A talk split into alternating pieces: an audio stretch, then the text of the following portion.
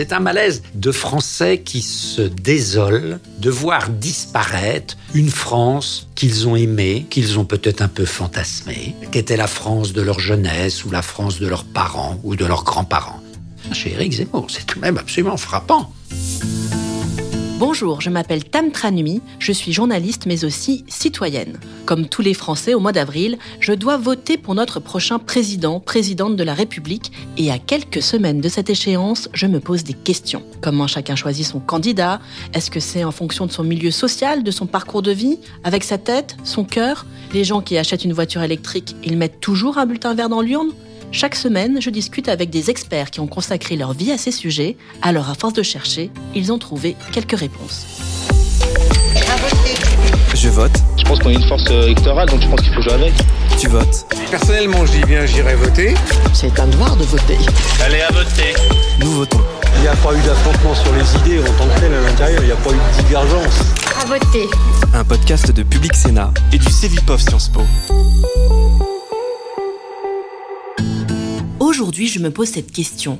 La France est-elle de droite? Et même, n'est-elle pas de plus en plus à droite? Quand on regarde les sondages publiés quasiment chaque jour en période de campagne présidentielle, il n'y a pas de doute. La droite républicaine est bien sûr représentée par la candidate LR Valérie Pécresse et par une partie de l'électorat d'Emmanuel Macron, mais le plus frappant, c'est le niveau de l'extrême droite. Les électeurs de Marine Le Pen additionnés à ceux d'Éric Zemmour représentent ensemble plus de 30% des intentions de vote au premier tour. Du jamais vu. Alors comment expliquer cette montée des populismes Et cette grille de lecture qui repose sur le clivage droite-gauche, est-ce qu'elle est toujours pertinente? Je suis euh, Pascal Perrineau, professeur émérite des universités à Sciences Po. J'ai dirigé pendant plus de 20 ans l'un des principaux centres de recherche de Sciences Po, qui s'appelle le CEVIPOF, le centre de recherche de Sciences Po. Et euh, je travaille depuis euh, plus de 30 ans euh, sur ce qu'on pourrait appeler les droites extrêmes. Pour Pascal Perrineau, la droitisation de la France est très claire. Elle est documentée par des enquêtes qui montrent que de moins en moins de Français se sentent de gauche et de plus en plus se disent de droite. Quand vous demandez aux Français, est-ce que vous vous sentez plutôt de gauche, plutôt de droite, plutôt du centre ou, de nulle part, euh, vous apercevez que les Français qui se sentent de gauche sont de moins en moins nombreux. hein. Aujourd'hui, c'est un Français sur quatre. Un Français sur quatre. On n'a jamais connu un niveau d'identification à la gauche aussi faible. La gauche est dans une crise extrêmement profonde. Et en revanche, ce qui, euh, depuis une dizaine d'années, euh, monte de manière extrêmement sensible, c'est l'identification à la droite. À la droite et notamment à l'extrême droite. Ce qui me frappe aujourd'hui, c'est combien le vote Rassemblement national s'est installé dans notre vie politique. Il n'y a qu'à voir la différence de traitement entre la présidentielle de 2002 et celle de 2017. En 2002, Jean-Marie Le Pen arrive au second tour. C'est la douche froide, personne ne l'a vu venir et Jacques Chirac refuse de débattre avec lui avant d'être finalement triomphalement réélu. 2017, la présence de Marine Le Pen au deuxième tour était prévue d'avance. Elle ne fait plus débat. Le Rassemblement national s'est installé dans la vie politique française. Et ça, c'est le fruit d'une évolution de ce parti sur plus d'un demi-siècle. Euh, été un des, oui, un des, premiers chercheurs à travailler euh, dans les années 80 sur le Front National, à l'époque où à peu près personne ne travaillait sur le sujet. Le Front National qui avait été créé en 1972 était un micro-parti complètement euh, inconnu. mais c'est vrai qu'à partir des années 80, j'avais été surpris de voir qu'ici et là, dans des contextes urbains compliqués, le Front National faisait, dans des élections cantonales, dans des élections municipales, des scores qu'il faisait sortir de son anonymat. Il faisait ici 5%, 7%, 10%. Et euh, quelques années plus tard, en 1984, il y a eu bien sûr euh, ce choc.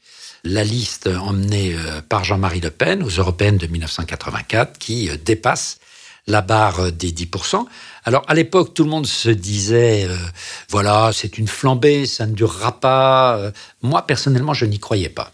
Parce que j'avais regardé euh, depuis 3-4 ans, j'avais regardé ces terrains urbains en difficulté et je me disais, il y a là des racines profondes pour exprimer un malaise que le parti de Jean-Marie Le Pen, à l'époque, savait particulièrement bien euh, exploité. Et en effet, euh, ça a commencé en 1984 et on en parle toujours et plus que jamais euh, aujourd'hui, puisque au fond, ces familles de pensée de droite, comme disent les anglo-saxons, de droite radicale, de droites extrêmes, ou de ce que je préfère moi souvent appeler le national-populisme en ce qui concerne l'évolution du moins de Marine Le Pen, euh, ces familles représentent, ben voilà, 33% euh, des intentions de vote. Un Français sur trois se retrouve aujourd'hui dans ces familles. Donc on voit que, au fond, cette famille de droite extrême a su s'extraire de la marginalité, ce qu'elle n'avait jamais réussi à faire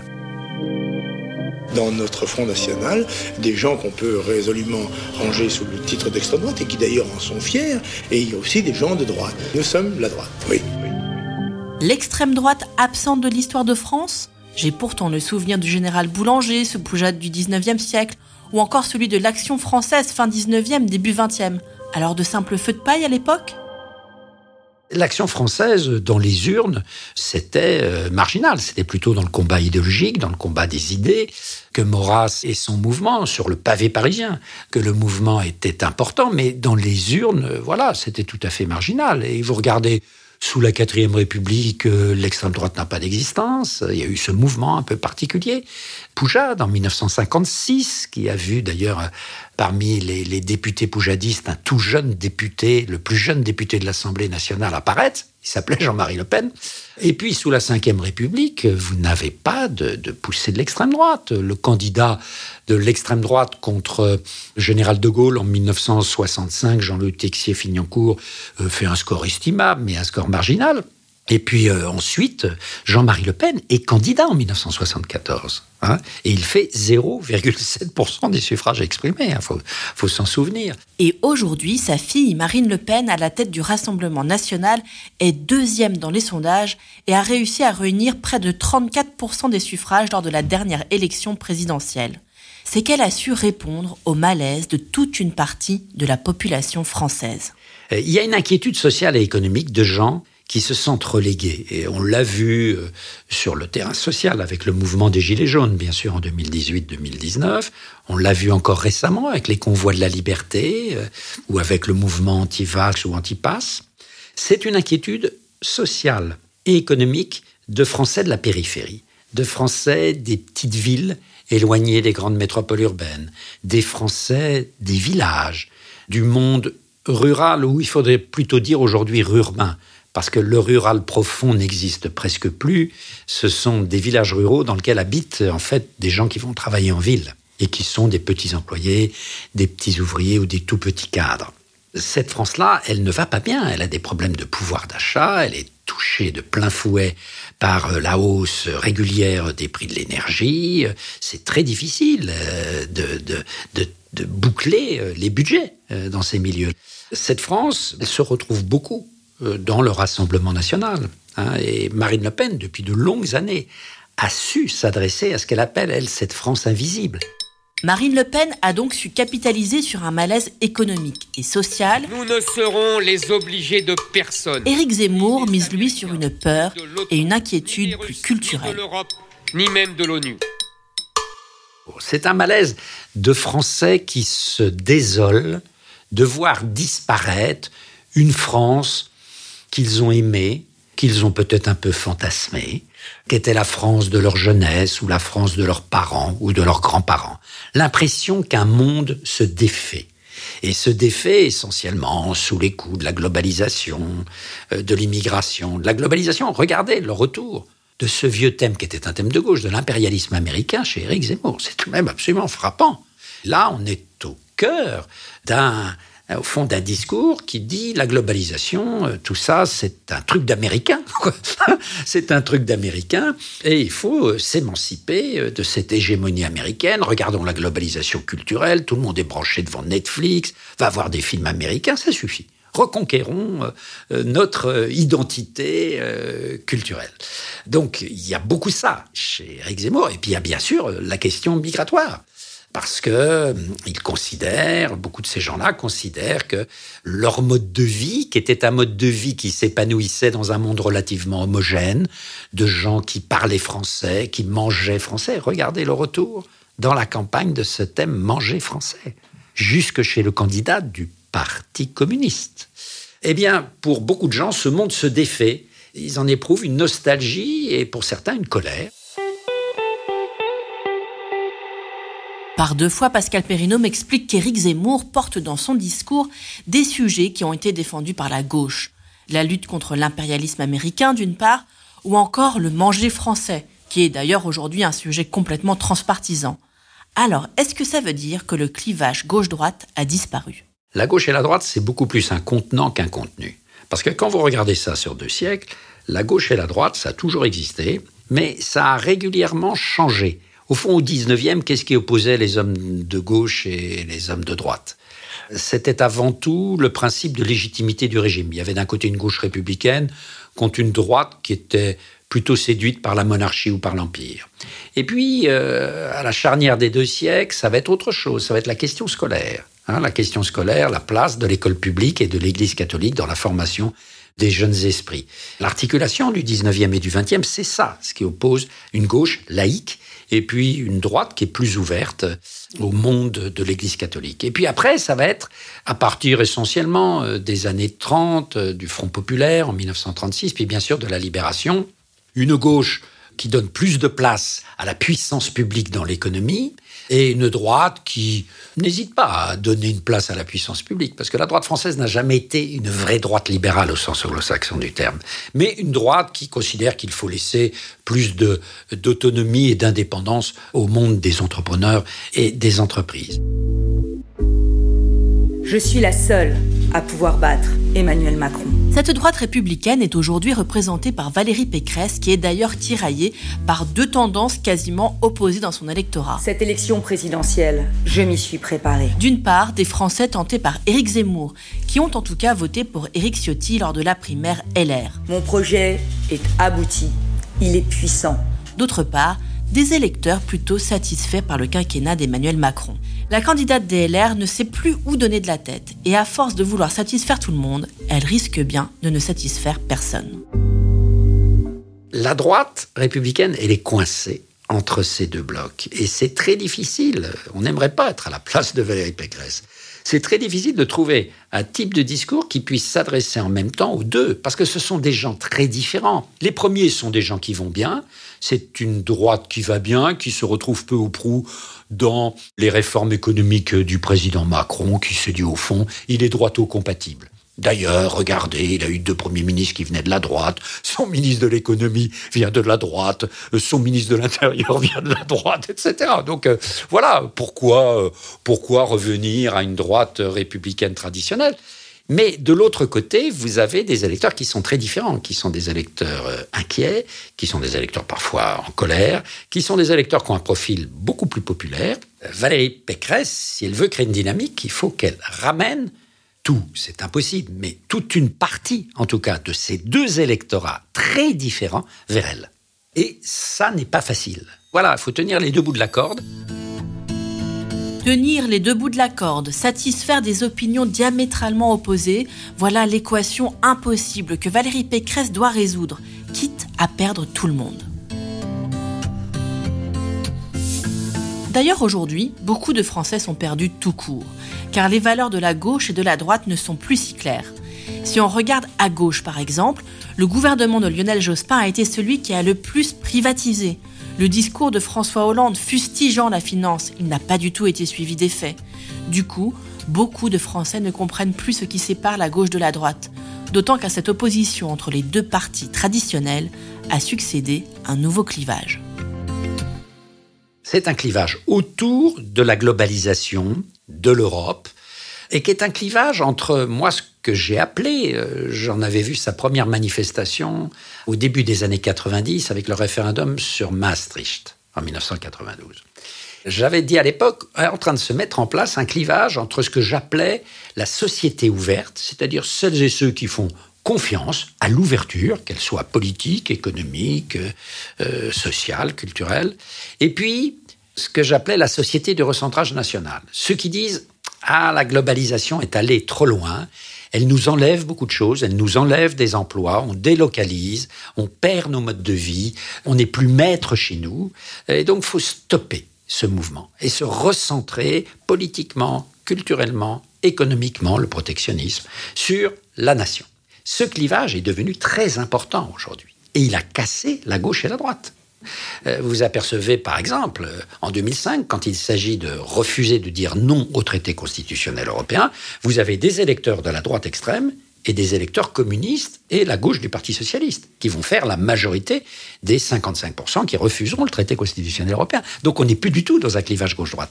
Et ce clivage, au fond, il annonce ce qui va se passer avec Emmanuel Macron et Marine Le Pen. Emmanuel Macron et Marine Le Pen, ce fameux second tour de 2017 qu'on reconnaîtra peut-être euh, dans quelques semaines, on verra, euh, ce second tour, il, a une forte logique. Euh, il a une forte logique au fond. Et puis de l'autre côté, Marine Le Pen, au fond, qu'est-ce qu'elle cherchait à faire? Parce qu'elle fait un score non négligeable au second tour, elle fait 33%. Elle cherchait à unifier celles et ceux qui disent voilà, il faut se recentrer sur la nation. On est allé trop loin dans l'insertion dans le monde global, dans la mondialisation. On est allé trop loin. Je vote opportuniste, Le Pen. Et avant? Bah avant, j'ai voté Mitterrand. Vous êtes quelqu'un donc euh, à droite? Non. D'ailleurs, Marine Le Pen se dit ni de gauche ni de droite. Et Emmanuel Macron est lui le président du en même temps, ça veut dire de gauche et de droite. L'un et l'autre, dans leur message du moins, ne veulent pas se laisser enfermer dans le clivage traditionnel droite-gauche. Marine Le Pen attire même certains électeurs de gauche. Moi, c'est ce que j'appelle depuis de nombreuses années le gaucho-lepénisme, et qui est une réalité. Hein, même si c'est pas la majorité des électeurs de Marine Le Pen ne sont pas des gens de gauche, mais il y a des gens de gauche dans l'électorat de Marine Le Pen, ou qui viennent de la gauche, ou qui continuent même. J'avais fait un petit livre il y a plusieurs années, cette France de gauche qui vote FN, j'avais fait parler des électeurs qui se disent de gauche et qui votent Le Pen. Quel était leur discours dominant? Ils disaient, c'est pas moi qui a changé disait euh, l'électeur, par exemple l'ancien électeur communiste ou cégétiste qui votait Le Pen, c'est pas moi qui a changé, c'est la gauche qui a changé. Et oui, le pendant de la question pourquoi la France penche-t-elle à droite, c'est la question pourquoi la gauche s'est effondrée. Pour Pascal Perrineau, c'est parce qu'elle a perdu les classes populaires. Regardez où la gauche est élue en France. Les grandes municipalités de gauche. Paris, avec les écolos Lyon, c'est des villes, ce sont des archétypes de villes bourgeoises. Vous voyez, ce ne sont plus de grandes communes populaires. Donc on voit que la gauche est devenue une gauche culturelle, qu'elle a abandonné euh, ses couches populaires, qu'elle a abandonné certaines de leurs valeurs, jusqu'à une valeur très importante, qui est la valeur républicaine de la laïcité. La gauche est maintenant très ambiguë, alors que c'était son identité, la laïcité. Donc, si vous voulez, cette force des droites, ce côté à droite toute peut, dont on peut avoir l'impression en France, il est largement aussi le reflet de cet effondrement de la gauche, qui a perdu sa colonne vertébrale, qui est complètement déstructurée. Alors, avant certainement un jour de se restructurer, parce qu'on ne raye pas une aussi vieille et grande famille que la gauche, comme ça, d'un trait de plume. Donc elle renaîtra, mais elle a besoin de faire son, un retour critique sur elle-même avant de pouvoir envisager une éventuelle renaissance. Ni droite ni gauche, euh, je n'y crois pas parce que je crois que c'est fondamentalement pas l'histoire de notre pays. Je crois qu'il y a des vraies différences entre la droite et la gauche. Finalement, j'ai l'impression que la grille de lecture selon un bon vieux clivage gauche-droite reste quand même pertinente. Même si on peut lire la vie politique française sous un autre prisme, en soulignant ce qui différencie les Français ouverts à la mondialisation de ceux qui la craignent. En fait, il ne faut pas opposer l'un et l'autre. On peut même superposer ces deux manières de lire la vie politique française. La vie politique française est un palimpseste. Vous savez, les palimpsestes, c'était euh, au Moyen Âge chez manuscrits. Euh, à l'époque, le, parchemin était rare. Donc, pour écrire, très souvent, on effaçait, mais on n'arrivait jamais complètement à effacer le texte précédent et on réécrivait dessus. Et on devinait sous le nouveau texte l'ancien texte. Et la vie politique, si on utilise cette image de palimpseste, est vraiment un palimpseste en France. Bien sûr que le vieux clivage gauche-droite est là. Il est en piteux état, mais il est là. Il y a des candidats de gauche, il y a des candidats de droite, on parle de la droite, on parle de la gauche, etc. Euh, même si des individus brouillent tout, en particulier euh, Emmanuel Macron. Mais il y a le nouveau clivage dont je parlais tout à l'heure, qui est ce clivage entre, euh, en effet, le monde global, la société de l'ouverture et la société du recentrage national, qui s'est imposé par-dessus et qui met le premier clivage en tension très très forte, qui fracture les électorats. Euh, il y a une gauche du recentrage national hein, qui tente d'exister. C'est un peu Roussel, ça a été Chevènement, ça a été un peu Monsieur Montebourg. Vous voyez, tout ça, ce sont des gauches hein, euh, du recentrage national. Et puis, vous avez des gauches qui jouent totalement euh, l'ouverture. Les Verts sont la caricature de cela, même. Hein, ou d'une certaine manière, le nouveau Mélenchon, parce que le Mélenchon de 2017 était beaucoup plus sur une gauche républicaine. Mais il a bougé là-dessus. Et d'ailleurs, ça lui a pas fortement réussi. Mais euh, voilà, ça a fait tout éclater, ce nouveau clivage. Et du côté de la droite, on le voit bien. Vous avez une droite euh, d'ouverture, une droite euh, européenne, qu'on retrouve derrière Valérie Pécresse, avec des hommes comme Michel Barnier, comme Xavier Bertrand, vous voyez, bon, et qu'on retrouve dans les ministres de droite de la Macronie. Hein, voilà, avec en, particulier le nouveau parti Horizon d'Édouard Philippe. Et puis, vous avez une droite, en revanche, du recentrage national strict et même de la fermeture nationale. Ça, c'est au fond tout le discours aujourd'hui qui assume presque sur ce terrain d'Éric. C'est même pas un recentrage, c'est la fermeture nationale. La vieille bipolarisation française n'est donc pas morte, mais elle structure de moins en moins notre vie politique.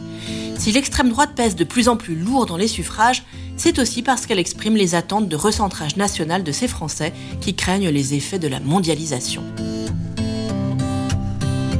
Pour en savoir plus, n'hésitez pas à aller voir les références que j'ai ajoutées dans la description de cet épisode, ainsi que les articles publiés à l'occasion des différentes vagues de l'étude électorale menée par le CEVIPOF. Merci d'avoir été à l'écoute de Je vote, tu votes, nous votons. J'espère que ça vous a plu et que vous serez au rendez-vous pour les prochains épisodes. N'hésitez pas à partager ce podcast autour de vous et à nous envoyer vos commentaires et des étoiles sur votre application préférée d'écoute. Je serai curieuse d'avoir vos retours et si vous le souhaitez, vous pouvez me soumettre les questions que vous vous posez sur le vote. Vous pouvez aussi nous contacter via les réseaux sociaux de Public Sénat, Twitter, Facebook, Instagram ou LinkedIn, ainsi qu'à l'adresse bonjour@publicsénat.fr. Je vote, tu votes, nous votons est un podcast produit par Public Sénat et le Cevipof Sciences Po. Interview et narration, Tam Tranui. Création sonore, réalisation, montage et mixage, Majora Prod. Direction éditoriale, Perrine Tarnot. Les visuels sont de Nina Vincent. Production exécutive, Élise Colette.